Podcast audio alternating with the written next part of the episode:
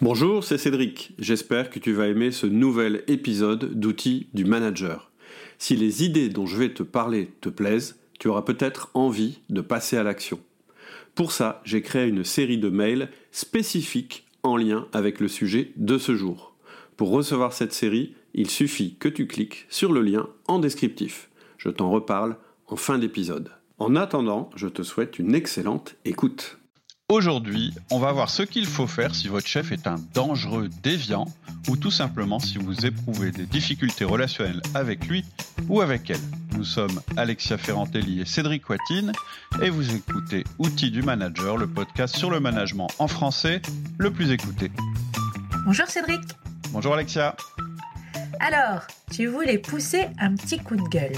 Oui, oui, je vais le faire bientôt. Euh, en fait, je vais vous parler de ces articles qui proposent euh, de classer votre boss, votre chef, euh, dans la case pervers narcissique. Et j'ai quelque chose à dire là-dessus. Mais avant, je voudrais vous donner le thème général du podcast. En fait, c'est un petit peu ce qu'il faut faire si vous avez des problèmes avec votre chef. Et en fait, il est même probablement très probable que vous en ayez, parce que je vois bien que c'est un sujet récurrent dans les conversations entre amis. C'est assez rare euh, quand je dis ce que je fais dans la vie en dehors de mon de mon rôle de chef d'entreprise. Il est pas rare qu'on me dise ah bah justement j'ai un problème de management. Et donc moi je m'attends à ce que la personne me dise quel problème elle éprouve pour manager, mais en général elle me dit qu'elle a surtout un problème dans le management de son chef. Donc euh, c'est un sujet assez répandu. On a aussi beaucoup de sondages qui nous parlent de la mauvaise image des managers. On a pas mal de sujets euh, à la radio régulièrement de ce genre-là, dans les magazines. Et à chaque début des formations euh, que je fais pour former des managers, les questions qu'on me pose en général, c'est comment faire quand on a un manager soi-même qui n'est pas parfait. Or, c'est pas du tout l'objet de mes formations. Moi, l'objet de mes formations, c'est de former les gens au management et de, c'est pas de leur expliquer comment changer leur boss puisque pour moi, on ne peut pas changer son boss, je vais en reparler. Il y a aussi un large mouvement dans les médias et sur Internet sur le thème votre chef est-il un pervers narcissique euh, Et ça, ça m'embête beaucoup parce que donc ce qu'on voit se développer, c'est des tests ou tout simplement des questions euh, du style si vous avez l'impression d'être manipulé ou de pas être aidé ou si elle ou il vous donne du travail pour le plaisir de voir vous enfoncer, alors vous êtes probablement entre les griffes d'un pervers narcissique. J'ai même lu un article universitaire donc évidemment fait par quelqu'un qui était qui a jamais travaillé en entreprise, qui n'a jamais eu de poste de management, qui expliquait, en tout cas, qui défendait la thèse que l'entreprise elle-même, la construction de l'entreprise elle-même, ne pouvait que générer ce genre de déviance chez les personnes en poste de manager. Donc euh, être manager, ça ferait de nous des gens désaxés, dangereux. Et c'est vrai que ça me met un peu en colère parce que je pense que cette manière de voir les choses, puis de les simplifier, ça fait des dégâts considérables. Euh, je voulais aussi faire ce podcast parce que euh, j'ai eu dans la formation une personne qui m'a envoyé un mail qui était en détresse, qui était une personne qui a pris la formation et qui était en difficulté.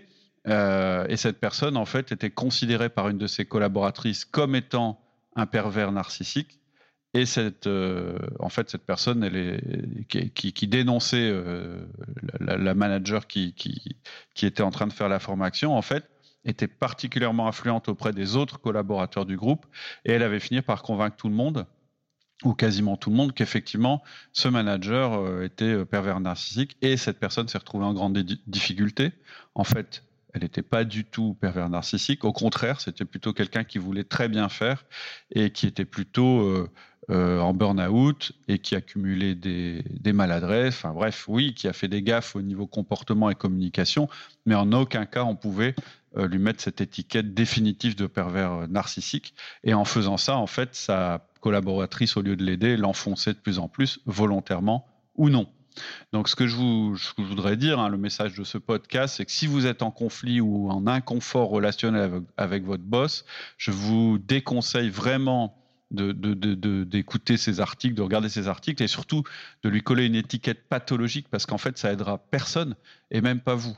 Hein, mon problème avec ces tests, c'est que des profils vraiment pathologiques, comme ils sont décrits, si on en croit les vraies statistiques, ça représente 2 ou 3, maxi, maxi, maxi, 2 ou 3% de la population, voire moins de 1 de la population. De la population. Donc, c'est vraiment extrêmement peu probable que votre, basse, votre boss vraiment soit un pervers euh, narcissique. Euh, je pense que tout le monde s'en doute plus ou moins. Mais ce qui m'ennuie encore, hein, c'est que ce genre d'article, en fait, euh, le, risque, en fait, à travers ce genre d'article, c'est le biais de confirmation. Alors, euh, justement, c'est rigolo parce que j'ai enregistré le prochain podcast que je vais sortir vendredi. Et le thème, c'est le biais de confirmation. Bah, c'est marrant. Peux-tu nous donner la les définition? grands Les grands esprits se rencontrent. Ouais, Absolument. Peux-tu nous donner la définition du biais de confirmation? Oui, en fait, en gros, alors je l'utilise pas mal quand on parle du, modèle disque, je vais y revenir euh, plus tard, mais en gros, le, biais de confirmation, en fait, c'est une tendance qu'on a tous et toutes qui consiste à privilégier les informations qui confirment nos idées préconçues et à accorder moins de poids aux hypothèses et aux informations qui jouent en défaveur de ces conceptions. Et en fait, ce biais, ça, peut se manifester chez un individu lorsqu'il rassemble des éléments ou se rappelle d'informations mémorisées de manière sélective et qui les interprète d'une manière biaisée. En clair, quand on est convaincu de quelque chose, on va être naturellement plus attentif aux indices qui confirment cette hypothèse qu'on a faite. Et on va être moins attentif aux indices qui nient cette hypothèse. Dans, la, formation que je suis en train d'enregistrer sur le disque, je cite un exemple qui est celui de l'exemple de la Citroën C3. Alors, je n'ai rien à voir avec la marque Citroën, mais c'est pour expliquer juste le principe, c'est que ma fille est en train d'essayer de choisir sa première voiture. Et donc elle m'appelle et elle me dit bah voilà euh, papa euh, la C3 elle me plaît vachement euh, qu'est-ce que tu en penses? Et moi la C3 je, connais les voitures mais pas la C3 et donc elle m'en parle et puis je me renseigne. Donc je vais sur le, web je regarde un petit peu ce qu'on en dit je regarde les tests etc et puis j'éteins mon ordinateur je pars travailler. Et là sur la route j'ai l'impression de voir des Citroën C3 partout. Or, il n'y a pas plus de Citroën C3 qu'avant euh, notre conversation. Et en fait, ce qui s'est passé, c'est qu'elle a attiré mon attention sur les Citroën C3. Et donc, quand je suis sorti de la maison, bah, dès que j'ai vu une Citroën C3, ça a attiré mon attention. Et donc, j'ai une vision déformée des choses. C'est-à-dire que j'ai eu l'impression que tout à coup, toutes les voitures presque étaient des Citroën C3. Et du coup, je ne voyais plus les autres voitures. Ça, c'est un biais de confirmation. Et quel est le rapport alors avec notre sujet? Bah, En fait, c'est que quand tu lis un article, euh, surtout un article convaincant euh, à propos du chef pervers narcissique, euh, on va te citer une série de comportements qui vont potentiellement correspondre à cette pathologie. Par exemple, on va vous dire, on va te dire, votre chef vous donne trop de travail. Il ne vous aide pas. Il ne vous écoute pas lorsque vous dites ne pas y arriver. Vous pensez même qu'il prend du plaisir à cette situation. Il change de comportement selon les occasions. Il passe facilement de la rage à la gentillesse. Donc tu vois, toute une série de comportements qui vont être euh, comme ça décrits dans l'article. Et en fait, ce que dit l'article, c'est que si on observe quelqu'un qui a tous ces comportements en même temps, euh, de manière intense et, je dirais anormale, alors on peut penser qu'on a affaire potentiellement à quelqu'un qui a une pathologie. Et bien sûr, quand on aura quand on va lire cet article, on va se dire ah oui tiens c'est vrai l'autre fois il n'était pas comme d'habitude ou bien on va se dire tiens c'est vrai euh, euh, l'autre fois il m'a donné du travail et puis vraiment j'en avais trop et il m'a pas aidé et ce genre de choses. Et quand on va avoir des relations avec notre boss, en fait on va rechercher tous les indices qui vont nous permettre de confirmer cette première hypothèse. Et c'est là que c'est dangereux, c'est qu'on va se mettre à observer notre boss avec cet a priori et avec ses lunettes. Et on oublie d'ailleurs euh, volontairement des choses, c'est-à-dire qu'on oublie que bah oui, il a certains aspects qui ressemblent à ça, mais il en a d'autres qui ressemblent pas du tout, par exemple. Ou bien oui, de temps en temps il fait ça, mais pas tout le temps. Et, donc, on va faire immédiatement le lien entre ces comportements observés et la pathologie. Et donc, on va pas remettre en cause que cet article a été émis par un journaliste, euh, qui n'est pas forcément un spécialiste de la chose, euh, certainement pas d'ailleurs, et que nous-mêmes, on n'est pas formés à l'observation clinique on va pas se dire par exemple bah ouais en ce moment mon boss il est fatigué donc euh, oui il s'énerve facilement ou bien euh, il est simplement différent de moi donc quand lui euh, il est capable d'encaisser une forte charge de travail, moi je suis pas capable. Ou bien il va me présenter des choses d'une manière qui pour moi est suspecte, etc., etc. Et là où c'est pervers, c'est le cas de le dire, c'est que sur le coup, ça va presque nous rassurer. C'est-à-dire que moi, je vois bien quand j'ai discuté avec des gens qui ont eu des problèmes avec leur, leur patron, et qui ont finalement décrété que c'était parce que leur patron était un pervers narcissique, quelque part sur le coup, ça les a rassurés. En fait, ils se sont dit à ce moment-là, ah oui, bah il me semblait bien qu'il y avait quelque chose de bizarre, et en fait, c'est pas moi qui ai un problème, c'est lui.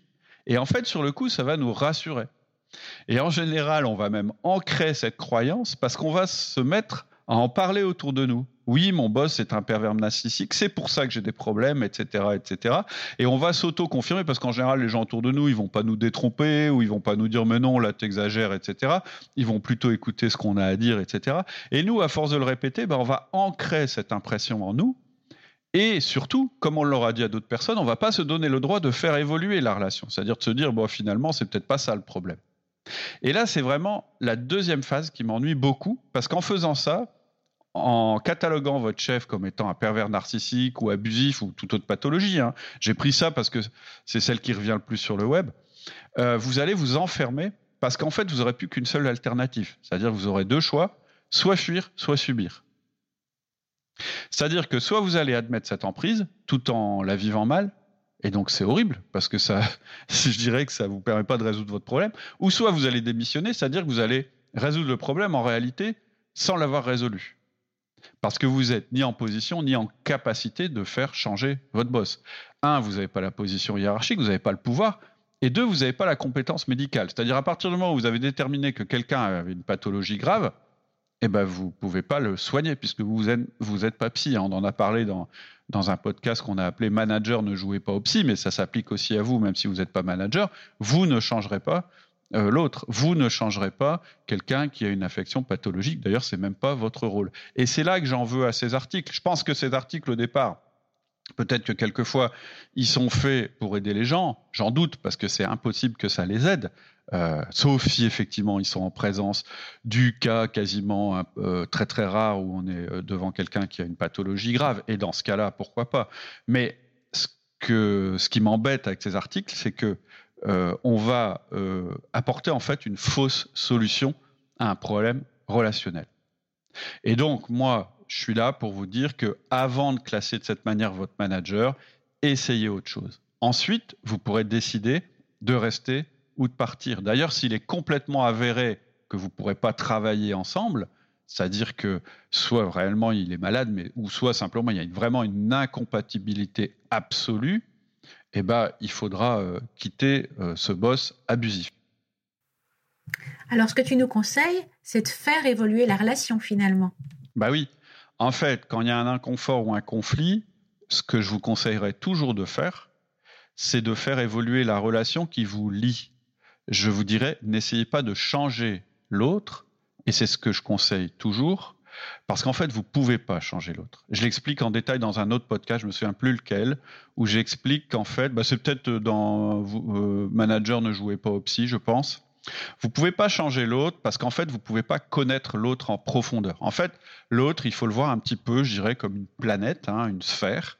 Euh, au centre, il y a euh, le cœur et, les pensées de la personne, même des pensées inconscientes. Mais vous, vous n'avez pas accès à ça. Vous n'avez accès, je dirais, qu'à la croûte terrestre, qu'à l'extérieur. Et ça, à l'extérieur, qu'est-ce que c'est? C'est ce que vous voyez et ce que vous entendez de lui ou elle. C'est son comportement. Il faut pas essayer d'aller plus loin que ça parce que c'est très compliqué. Et surtout, je l'explique, j'explique en détail pourquoi, vous, vous avez peu de chances de réussir. Ce que vous pouvez faire, par contre, c'est chercher à changer la relation que vous avez avec cette personne. C'est comme quand on est en conflit avec quelqu'un, en fait, ça commence toujours à s'arranger un conflit si vous réussissez à extérioriser le conflit. Qu'est-ce que ça veut dire extérioriser le conflit? C'est-à-dire de voir le conflit en fait comme une troisième personne. C'est-à-dire que si vous êtes tous les deux en train de vous enguirlander, votre problème c'est l'autre. Mais si vous réussissez à vous dire mais non, notre problème commun c'est pas l'autre, notre problème commun c'est le conflit.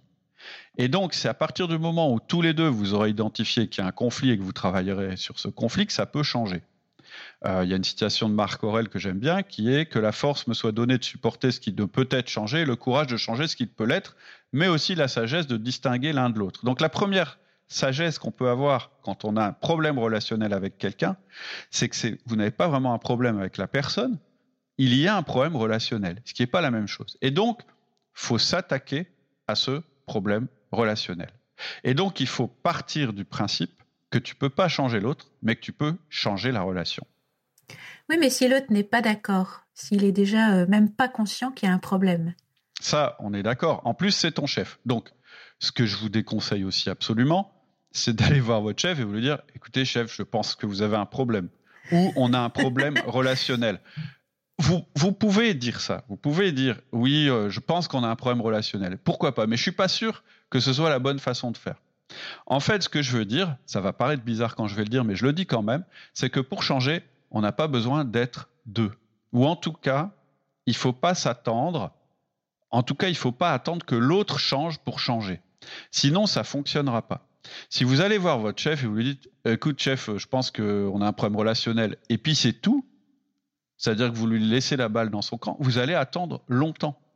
Encore une fois, vous n'avez pas accès aux pensées de l'autre. Et donc, vous ne pouvez pas changer directement son comportement. La seule chose que vous puissiez faire, et moi je vous conseille de faire ça même avant de dire à votre chef qu'il y a un problème relationnel, c'est de changer votre comportement. En fait, vous avez accès à une seule chose, c'est votre comportement à vous. Et c'est ce changement de votre comportement qui va influencer le comportement de l'autre et finalement faire évoluer la relation. Et là, clairement, la bonne nouvelle, c'est que c'est de vous que ça dépend. Si vous avez décidé que votre chef était un pervers narcissique, il va rien se passer parce qu'en fait, vous avez décidé qu'il avait un problème et on sait que vous n'êtes pas en mesure de résoudre ce problème. Donc, il va rien se passer, c'est sûr. Ou peut-être, mais c'est pas vous qui dirigez, qui, qui avez les commandes. Moi, ce que je vous dis, c'est qu'on s'en fiche en réalité de ce qu'il est ou de ce qu'elle est, votre chef. Ce qui compte, c'est ce que vous allez faire, vous, en fonction de ça. Et moi, ce que je vous conseille de faire, c'est de prendre la relation en main. Pas la prendre en allant lui dire, écoute, je vais aller prendre la relation en main, de la prendre en main en changeant votre comportement. Ok, et alors comment on fait? Alors, en fait, il faut passer par trois phases. C'est les, phases d'ailleurs que j'utilise aussi dans le disque. C'est première phase observation, deuxième phase classification ou catégorisation, et troisième phase action. En fait, dans un premier temps, vous allez observer votre chef, mais pas avec le filtre des magazines inspirés des psys. Ça, c'est du commerce, c'est débile, euh, souvent, hein, pas toujours, mais souvent, et c'est destructeur. C'est ce qu'on vient de voir. Donc, vous avez déjà commencé à le faire. Si vous avez effectivement des soupçons et que vous vous dites mon chef c'est sûrement un pervers narcissique, c'est quelque part vous avez appliqué un filtre à ce que vous observez de votre chef, mais peut-être pas le bon filtre. Moi, je crois au modèle disque, hein, dominant, influent, stable, consciencieux. Si vous écoutez le podcast depuis un moment, vous connaissez ce modèle ou vous avez une première approche de ce modèle. Et j'aime bien ce modèle parce que déjà, c'est un modèle qui juge pas, justement. Il met pas une étiquette de jugement sur la personne. C'est un modèle qui observe les comportements de la personne, c'est-à-dire sa manière de parler, la manière de s'habiller, les gestes qu'elle fait, les mots qu'elle emploie. Et en fait, c'est pas pour porter un jugement de valeur, c'est pour déterminer la tendance comportementale de la personne. Et en fait, en regroupant des indices que l'on observe, on va déterminer la grande famille comportementale à laquelle l'autre appartient. Et puis on pourra même connaître la nôtre de famille comportementale. Et j'insiste sur comportemental, c'est-à-dire que derrière, il n'y a pas de jugement. On dit jamais il y a un bon profil ou un mauvais profil. Par exemple, le profil consciencieux, il n'est pas supérieur au profil dominant ou le profil influent serait euh, plus valorisant que le profil stable. Pas du tout, c'est juste une observation de la manière d'agir, de faire, etc. C'est quelque chose qui est indéniable. Donc ce qu'on se contente de faire, c'est vraiment de classer les gens comme ça. C'est pas de dire il y a un bon classement ou pas. C'est-à-dire on les classe pas en ordre. On dit juste bah tiens, lui il a plutôt cette manière-là de communiquer et moi j'ai plutôt cette manière-là de communiquer. Et donc on voit qu'il y a des profils qui ont des tendances et que ces tendances ont des forces et des faiblesses. C'est-à-dire que une force, si on la pousse jusqu'au bout, ça peut devenir une faiblesse. Et en plus, en faisant cette observation, donc là, vous, vous avez fait cette observation, vous avez fait la catégorisation, vous allez peut-être vous rendre compte que le profil de votre chef et le vôtre, en fait, de temps en temps, ou tout le temps, il rentre en résonance ou en conflit. Et ça, ça peut expliquer vos difficultés. C'est-à-dire que quelque part, il y a des profils qui sont éloignés, mais, mais, mais comment dire, euh, même inconsciemment, votre boss, il peut être en train de jouer sur une de vos, sur, sur une des composantes de votre profil, et euh, ça répond à la sienne, et ça fait une résonance, et c'est comme ça que vous arrivez à une situation en fait où c'est plus euh, vivable. Et donc, une fois que vous aurez fait ça, vous allez pouvoir appliquer des espèces de recettes ou des actions que j'ai regroupées en différents types. C'est-à-dire que vous allez devoir avoir certaines acceptations, des acceptations raisonnables. Vous allez devoir mettre en place des protections, c'est-à-dire vous méfier des excès de votre boss puis savoir quoi faire quand ça arrive, des adaptations, c'est-à-dire vous-même dire bah oui mais à chaque fois que je fais ça je le mets en rogne donc je vais faire autrement, des interdits, des choses qu'il faut jamais faire avec ce profil-là parce que c'est sûr vous allez le faire euh, sauter au plafond, et puis surtout des complémentarités, c'est-à-dire des choses qui existent chez vous, qui n'existent pas chez votre boss et vice-versa, et qui vont permettre que vous travaillez mieux ensemble. Et tout ça, en fait, c'est ce que j'ai développé dans le module 7 de la, de la formation qui s'appelle le, PDCH. PDCH, alors qu'est-ce que c'est que ça? En fait, c'est vrai que c'est un peu moche comme nom, euh, mais c'est le nom du module 7 de la formation, c'est le pas de côté hiérarchique. Bon, c'est un peu, j'ai pas trouvé de meilleur, euh, quand j'ai fait la formation, j'ai pas trouvé de, de meilleur euh, titre. Mais ce que je voulais dire, en fait, c'est qu'une fois que tu as suivi la formation, que tu as progressé en management, que tu as appris à mieux maîtriser ton temps, euh, que tu voilà, que tu commences à avoir, euh, je dirais, des résultats, etc. Il se peut que tu aies besoin de faire évoluer ta relation avec ton chef. Soit parce qu'elle n'est pas bonne, soit parce que le fait que tu aies évolué en tant que manager, bah, il y a besoin d'une petite remise au point. Et donc, moi, j'ai toujours dit que euh, ne donnez pas de conseils à votre chef, ne, cherchez pas à le faire changer, etc. Par contre, ce que vous pouvez faire, c'est ce fameux pas de côté, c'est-à-dire se mettre un peu sur le côté, observer votre chef, voir comment il se comporte et voir comment vous pouvez vous adapter à lui pour que ça se passe mieux euh, ou pour que vous ayez une meilleure relation. Et donc, ce module-là, c'est pour ça qu'il a ce titre un peu bizarre, il, rentre en fait dans, un dans un processus qui est la formation, mais il peut être totalement indépendant de la formation. Euh, et, d'ailleurs, à, ce moment-là, j'ai changé le titre. J'ai dit comment, changer la relation avec votre boss ou comment améliorer la relation avec votre boss? Je vous dirai tout à l'heure comment vous pouvez avoir accès à ce module-là sans prendre la formation, puisqu'en fait, il peut être totalement euh, fait de manière indépendante. Mais en gros, qu'est-ce qu'on va apprendre, ou plutôt qu'est-ce qu'on va faire dans ce module? On va apprendre des choses, mais ce qui compte, c'est ce qu'on va faire. Bah, on va apprendre à améliorer la relation avec notre chef. Et en fait, ça commence par une analyse en faisant un mini diagnostic disque. Alors, on va pas devenir un pro du disque en prenant ce module parce que ça, c'est l'objet d'une plus grosse formation que je suis en, train d'enregistrer où là, ce sera vraiment bah, comment maîtriser l'outil disque dans nos relations. Mais je fournis quand même dans, ce module un outil de diagnostic rapide qui te permet d'analyser le mode comportemental de ton ou de ta bosse. C'est-à-dire à travers les, les problèmes que, que, tu as avec lui, les excès que tu peux constater ou les choses qui te plaisent pas, bah assez vite, tu vas pouvoir le mettre euh, dans un profil. Euh, et, donc encore une fois, euh, le disque c'est aussi un modèle caricatural. On n'est jamais complètement D, I, S ou C, mais c'est pas grave. En fait, ce qui nous intéresse, c'est surtout de regarder des choses qui sont saillantes dans le caractère de notre boss et qui, et qui nous, nous posent des problèmes. Et, là, j'insiste, on n'est pas du tout en train de le classer comme un fou dangereux ou comme un schizophrène ou comme un pervers narcissique. On est sur de comportemental. Et d'ailleurs, ça peut être assez rigolo. Hein. Moi, j'ai une des une stagiaires, euh, des participantes à la formation, qui me dit qu'elle a vraiment beaucoup rigolé en faisant ce truc-là, parce qu'en fait, son boss, c'est son mari. Donc, elle a retrouvé des, tendances qu'il avait. Donc, en fait, on va déterminer euh, le profil euh, en faisant un mini diagnostic qui n'est pas hyper précis, mais qui permet déjà de, dégager une tendance. Et ensuite, euh, dans une des parties, je propose des suggestions d'action qui vont être classées selon euh, différentes choses. Il y a les acceptations, les protections, les adaptations, les interdits et les complémentarités. Donc l'acceptation, c'est de se dire, bah, il y a des constantes qu'on va devoir accepter chez ton ou ta chef, même si ça t'énerve. Vous avez un profil différent. Il fait souvent telle chose, bah oui, mais c'est sa tendance. Donc ça, ça c'est sûr. Hein, ton chef ou ta chef, il sera exactement euh, il sera jamais exactement comme tu voudrais. De toute façon, le chef parfait, ça n'existe pas. Moi, Moi, j'ai jamais rencontré. Donc, il y a des acceptations à faire. Je vais donner aussi des conseils de protection parce que euh, parfois il peut y avoir des excès et il faut savoir comment répondre. Et ça peut être préjudiciable, un excès, quand on n'a pas de limite. Et on peut, on, peut voir que ton profil peut aussi te prémunir contre certains excès. Et puis, je donne des conseils d'adaptation, des actions d'adaptation, ce que tu peux faire pour euh, t'adapter à ton ou ta chef. Euh, je parle des interdits, ça par contre ce qu'il faut surtout pas faire. Et puis surtout, et c'est je pense le plus important, je te conseille sur des complémentarités parce qu'en fait, les faiblesses de ton ou de ta boss, elles peuvent être des forces chez toi. Et donc, ça peut être intéressant que vous travailliez ensemble là-dessus. Par exemple, il y a des profils de chefs qui sont justement pas à l'aise du tout avec l'harmonie, la convivialité, etc. Et toi, si ça te fait souffrir c'est probablement parce que c'est une force chez toi.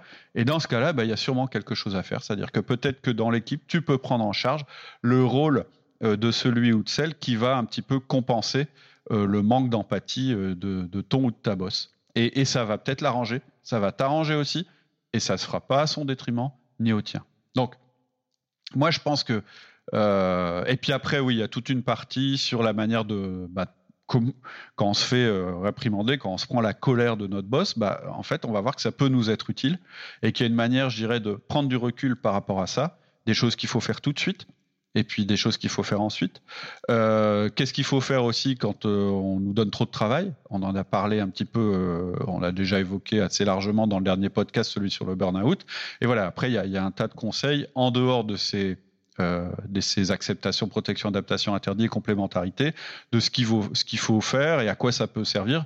Et oui, de se faire, euh, de se faire engueuler euh, ou comment répondre à une charge de travail trop importante. Donc, moi, ce que je pense, c'est que tout ça, ça peut complètement changer les choses. Euh, cette méthode, elle peut vraiment changer les choses. Et surtout, je pense que si on ne le fait pas, on risque de rester dans une situation inconfortable toute notre carrière ou de finir par euh, partir par dépit. Et je trouve que c'est dommage. Alors, je dis pas que ça va résoudre tous les problèmes, mais ça va forcément améliorer les choses que de changer de point de vue. Et dans tous les cas, on va pouvoir nous-mêmes évoluer en faisant ce travail. C'est-à-dire que même si on réussit pas à résoudre la relation et qu'en définitive on s'en va, on aura appris des choses. Et je pense faut ce qu'il ne faut pas, c'est penser que cette situation, elle est inéluctable. Je crois que c'est le pire. Moi, je préfère les gens qui partent plutôt que les gens qui finissent par, accepter ce genre de situation. Et malheureusement, je trouve que c'est quand même le piège dans lequel ces articles sur les pervers narcissiques, etc., nous font tomber. Il faut vraiment avoir envie que la situation change, avoir envie de s'en sortir ou carrément de sortir parce qu'en fait c'est pas parce que vous avez fait ce diagnostic ce faux diagnostic que vous avez les outils pour le résoudre c'est pas un article qui va vous permettre de le résoudre Ok, comment on peut avoir accès au module 7 du coup? Tu peux nous expliquer? Alors, si vous voulez euh, faire le module 7 et que vous n'avez pas, euh, vous n'êtes pas quelqu'un qui participe à la formation, si vous êtes déjà dans la formation, c'est pas la peine, hein, vous, allez euh, avoir ce module. Donc, si vous, si vous voulez le faire, vous, vous allez dans le menu, vous allez sur le site www.outildumanager.com, vous cliquez formation et là, vous verrez, j'ai ajouté une option module 7 dans le menu et là, vous pourrez accéder directement, au module. vous verrez, il y a une vidéo de présentation où je vous explique en détail le contenu du module. Puis après, vous pourrez, si vous voulez, euh, passer commande. Donc le prix, il est intéressant. Euh, et en plus, en ce moment, il y a une promotion, c'est-à-dire que si vous prenez ce module, euh, et que vous prenez ensuite la formation, parce que vous avez envie d'aller plus loin dans votre rôle de manager ou autre, eh bien le module sera déduit, je vous le rembourserai, et vous aurez une remise en plus sur la formation. C'est-à-dire que euh, c'est temporaire ça, hein, de pouvoir accéder au module de manière séparée. Euh, donc je ne sais pas à quelle date vous êtes en train d'écouter ce podcast. Là, on est le 12 décembre 2018. Euh, Donc, ce que je vous conseille, bah, c'est d'aller voir si c'est toujours disponible, si ça vous intéresse. Puis, je vais vous mettre aussi, de toute façon, un lien direct dans le, dans le descriptif qui vous permettra d'accéder directement, euh, directement au module. Voilà. Donc, juste pour résumer le module, ce que vous saurez faire à la suite de ce module, c'est comment vous libérer en fait des trois problèmes fondamentaux qu'on a en général avec son boss. Le premier, c'est le sentiment de ne pas se comprendre et de ne pas s'entendre. Le deuxième, c'est euh, il nous donne trop de travail sans se soucier de notre charge ou de notre confort. Et le troisième, c'est il nous fait sentir le poids hiérarchique, voire il nous réprimande en permanence. Il n'est que dans le reproche vis-à-vis de nous. C'est vraiment les, trois choses en général, moi, que qu'on m'évoque quand il y a un problème, quand on a un problème avec son boss. Ce que ça va permettre de remettre en cause, parce que c'est ça qui vous bloque aujourd'hui probablement, c'est le fait que ce soit inéluctable, et, donc les analyses de bas étage sur le pervers narcissique, ça nous met là-dedans. Pour moi, c'est pas intéressant. La deuxième chose, c'est que euh, vous, pouvez être quelqu'un qui est trop à la recherche de la perfection. Euh, soit la perfection que vous vous recherchez, soit la perfection qui vous demande. Et on va voir euh, dans, cette, dans ce module qu'en fait, c'est pas ça qu'il faut viser, c'est plutôt l'efficacité. On verra la différence entre les deux. c'est de croire que vous êtes obligé de subir une relation. En fait, on peut changer une relation, on doit la changer et on ne doit pas attendre l'autre. On n'a pas besoin d'être deux pour la changer. On peut faire des choses soi-même qui vont la faire évoluer. Et puis, euh, ce que ça peut remettre en cause aussi, c'est si vous êtes bloqué, si vous êtes dans cette catégorisation de votre boss, euh, bah vous vous dites que tout est de sa faute et que rien ne changera. Alors peut-être que tout est de sa faute, mais le rien ne changera, je ne suis pas d'accord. Vous pouvez faire quelque chose pour faire changer les choses. Et donc, ce que ça peut résoudre, bah, c'est un inconfort relationnel, euh, un manque d'efficacité ou un risque de burn-out, parce qu'en général, c'est vers ça qu'on va si on ne sait pas se défendre. Et donc, ce que ça peut apporter en plus, c'est une efficacité renforcée et surtout une entente et une complémentarité entre vous deux qui va permettre qu'en fait, euh, les choses vont mieux se passer et que vous allez être plus productif pour l'entreprise. Donc là, tout le monde gagne. Alors, c'est pas une baguette magique. Hein. Quand je présente, on a l'impression que c'est le truc formidable. Mais bon, clairement, il faut avoir envie de le faire. Puis surtout, il y a quelques techniques à apprendre. Donc, utiliser le disque qui va nous permettre de comprendre les interdits, les différences et compatibilités. Utiliser un autre petit processus qui permet de rendre efficaces les engueulades et les remarques de votre boss. Des petites choses pour prendre le contrôle de la relation. Et puis, je vais vous parler de ce que j'appelle le feedback provoqué. Vous savez que le feedback, c'est un outil qu'on utilise beaucoup, mais le feedback en général, c'est le feedback que vous, vous allez donner à vos collaborateurs en tant que manager, mais pas seulement. Peut-être que vous, vous pouvez provoquer quand, votre boss vous fait pas de feedback, ben vous pouvez le provoquer. Je vous expliquerai comment. Et puis je reviendrai en, fin de module sur la fameuse courbe en queue de cochon, euh, celle qui vous montre qu'en fait euh, ces moments où vous allez euh, avoir des, questionnements ou des douleurs ou des choses comme ça difficiles dans votre vie dans l'entreprise, en fait, ça peut être une occasion de vous améliorer. Voilà. Donc c'est temporaire, mais le module, il est accessible indépendamment de la formation. Il faut que vous suiviez euh, le lien que je mets en descriptif, ou vous alliez sur le site, euh, que vous cliquiez euh, formation ou formation en ligne, je me souviens plus, et dedans, vous cliquez l'option module 7, comment améliorer la relation avec son chef. Ok, super Cédric, c'est vraiment intéressant d'avoir comme tu le fais toujours, des points concrets d'action pour euh, améliorer les choses dans sa vie professionnelle. Avec oui, oui, parce qu'un coup, un, coup, un coup de gueule, un coup de gueule, c'est bien, mais c'est aussi bien de dire euh, euh, de donner quelques, oui. quelques pistes. C'est intéressant parce que vraiment, euh, ça permet d'agir sur ce sur quoi on peut agir, avec quand même une dernière mise en garde, hein, comme tu l'as fait aussi pendant le podcast.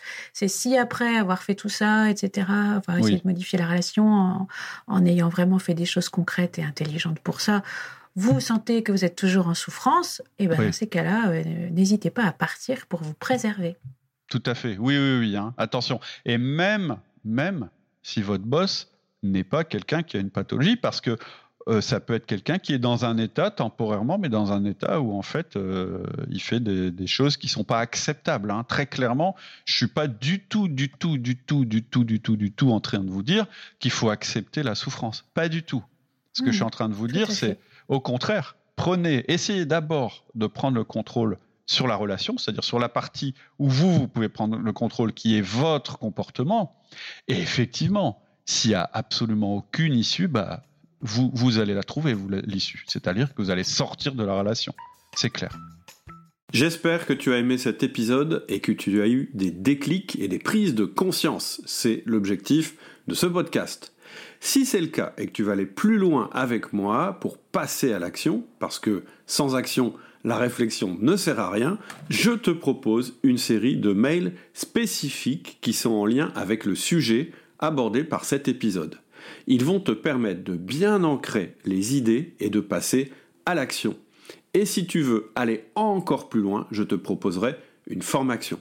Il te suffit de cliquer sur le lien en descriptif et de me donner ta meilleure adresse email. À bientôt. Salut.